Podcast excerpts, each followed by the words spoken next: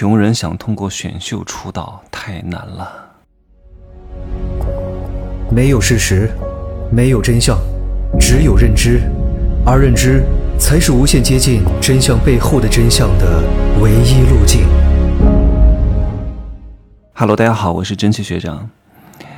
普通人想改命是很难的，真的，我一直都在讲，就靠两点，一个叫天生，一个叫天启啊。很多小孩长得漂亮一点啊，学一学唱歌跳舞，指望着想成名，太难了。你本来没有钱，你投胎投的不好，生活在一个没钱没势的家庭，你想成名都很难。没有所谓的什么公平的选秀，这些东西都很势利的，资本很势利的。这不是我们小时候啊啊，小时候看超女，看快男。确实会有一些寒门子弟可以通过选秀改变自己的命运，李宇春、张靓颖、周笔畅可能条件都不是很好，但是能成。那个时候给了他们机会，什么达人秀、青歌赛、星光大道是出来一批，但现在再也不可能了。现在比赛拼的全都是钱啊！哎，我遇到很多小男孩、小女孩，想问我怎么去当明星啊？我说你没钱当什么明星？你以为你长得好看就能当明星啊？你以为你唱歌好听就能当明星啊？太多了，根本就不缺这些东西的，啊！你指望别人来培养你，你还不想跟别人签约，凭什么呀？有一个老师问我，他说：“真气学长，你的人脉应该很好啊，应该认识一些娱乐公司。我这边有个小孩，你看他们想不想签？”我说：“你们这小孩有钱吗？没钱，别人不会签的。长得好看很好解决。你知道现在艺人的选拔标准是什么吗？”不是，看你长得有多好看，长得不好看可以整容的，对吧？看两个，头肩比头要小啊，腿要长，这两个很难改变的。长得不好看都不重要，你又不跟粉丝生孩子，对吧？资本也不跟你生孩子，所以你生下来的人丑不丑无所谓的，都可以整的嘛，对不对？虽然说三等美女整不成一等美女，但三等美女可以整成二等美女，打扮打扮。也不会丑到哪儿去的，再搞点个性的人设加持。所以你看那些受欢迎的人，不见得是顶级大美女或顶级大帅哥，要有个性，要不同。所以如果你就是一个长相还不错的、有点才艺的，你想红不可能啊，头太大，啊，身材比例太差。关键的是什么？没钱，没钱谁愿谁愿意捧你啊？你要不就签卖身契，把十多年的青春年华签给这家公司，这家公司才愿意砸你。我之前在一家公司做首席品牌官啊，那个总裁老是让我去，呃，让我去教这些底下的咨询师去打造自己，把他们捧成天团。我说不行，第一，他们只是和我们是雇佣关系。我把他们打造红了，把他们变得更加有人气了，把他们成为业界的名角儿了，他们就离职了，跟我一毛钱关系都没有。我为什么要打造他们？我为什么要培养他们？对不对？除非你把你的经纪约全部签给我，而且你要具备这个潜力。我还不是什么人都培训的，你得有这个潜力，我才愿意去捧你，我才愿意去这个告诉你应该怎么弄。你又没有能力，也没有钱，还跟我没有什么长期的绑定关系，我为什么要教你啊？我教红了你就离职了，跟我半毛钱关系都没有。你看那些这个娱乐公司跟艺人签都签十年啊，对吧？前期就是不公平啊，因为前期你红不红不清楚，对吧？但是我要为你这个人花费几百万乃至上千万，有可能这个钱是打水漂的，凭什么你一红就要离开啊？对，你要不就给我签十年，你要不就是你红了之后想走没问题，天价违约金。啊，我开个一亿，虽然赔不了那么多，那也能赔几百万啊！我至少这个损失能挽回来啊！没有人会做亏本的买卖的啊！特别是在什么娱乐圈，不要讲什么娱乐圈没有人情，整个社会都是这样的。你凭什么白嫖？你凭什么既要又要？而且你知道为什么这些娱乐公司不愿意去签那些穷人家的孩子？因为现在参加选秀是很贵的。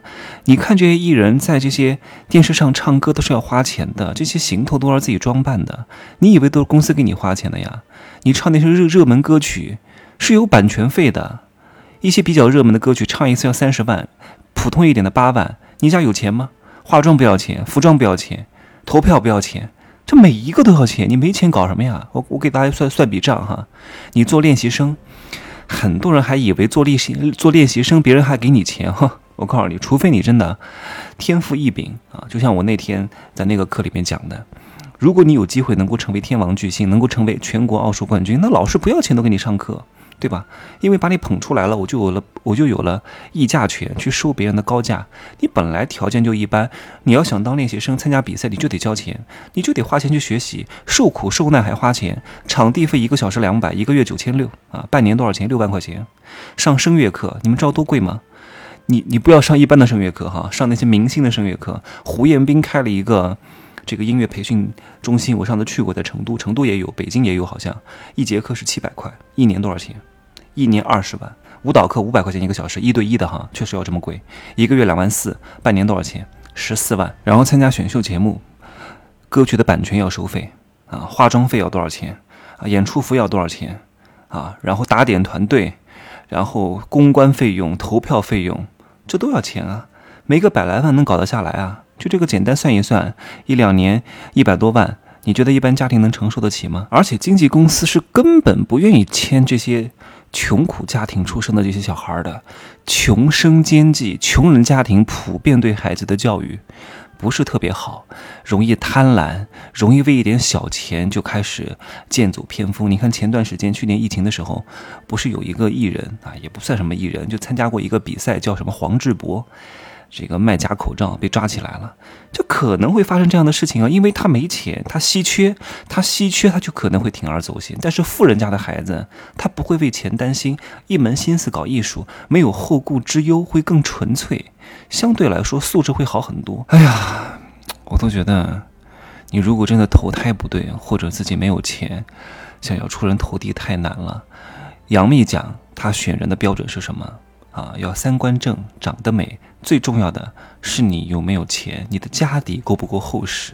你看这些选秀比赛当中，什么《青春有你》啊，什么杨超越那个节目，虽然我是不会看这些东西的，但是他们都挺有钱的。都什么？要不就是海南富商，要不就温州富商，啊，然后他爸爸妈妈过来出来拍一个视频，各种香奈儿上，各种家里，他弟弟也出来穿着一身 Burberry，然后家里都是别墅，一看就很有钱。早上起来吃着燕窝，你没钱搞什么艺术啊？对不对？再也不是穷人的家庭通过学艺术可以翻身改命的年代了，趁早把这个梦啊放弃，九死一生。我的家庭条件也不是很好，所以我从来没有指望能当什么演员。我虽然是学导演专业的，但我非常清楚，我当不了演员。第一，我不能熬夜，因为我非常关注身体健康。你看很多艺人，他的那些生图都不能看。哎呀，我昨天看了那个罗振熙，呃，罗云熙，八八年的。才三十二岁，我的妈呀，面容枯槁，就跟骷髅一样，那么好看啊！拍古装，结果真的天天熬夜，那个小胳膊腿啊，就跟那个比火柴棒子还还还细，太可怕了。然后那个眼眶凹陷，黑眼圈又重，然后法令纹又深，天哪，就跟五十岁一样。就是这个行业真的就是拿身体换钱。如果你哪天不能够像杨幂那样啊，尚雯婕那样，这两个人我都见过啊，都上升为资本。那你真的很惨，用过就丢掉。其实明星不算真正的有钱人，只能跟一般人比吧，算是有钱。很多小艺人挣的还没我多呢。大明星不算哈，真的很多所谓的三四线艺人挣的真的还没我多，而且很辛苦，而且他很不清楚他以后到底能不能挣钱。我一定是以后越来越值钱的，但他们不会啊，因为他们靠的是，哎呀，稍纵即逝的这些。速朽的肉身和所谓的颜值，其实各位想想看，这些经纪公司、娱乐公司和这些所谓的平台做这个选择和权衡，从他的角度上来说，一定是正确的，因为这样能够尽量的减少出错的概率啊，尽量的提高成功的可能。而且呢，你知道吗？像很多这种娱乐公司签人是怎么签的？他就签一百个人，签一百个人小男孩，然后签十年，从初中可能开始签，只要有一个人成了。啊，成了之后就能挣很多钱，哪怕剩下的九十九个都不成，那无所谓啊。那你们要耗就耗着吧，啊，你们想解约就赔偿吧，反正呢，挣的是什么钱？解约的钱，解约也是能挣钱的。关于更多的这些商业内幕呢，我不法，我没法在公共场合讲太多。就像我上一篇的那个节目，我讲的是那个完美大使，到底能不能做，未来的风险性在哪里？我必须要把它设置成收费节目，因为。我不想断大多数人的财路，我只想给那些愿意真正的花钱了解真相的人，知道一些核心的东西。我不想免费的帮助别人的，有些人他活该被骗，因为他从来不在学习上投资，怪谁呢？所以呢，呃，如果没有买我的《商业世界罗生门》的，赶紧去下单哈。二十五号开课，好吧？因为这两天应该会把整个目录都出出来。来，就这样说吧哈，明天再见。可以加我的微信，真奇学长的拼手字母加一二三零，备注喜马拉雅，通过概率更高。再见。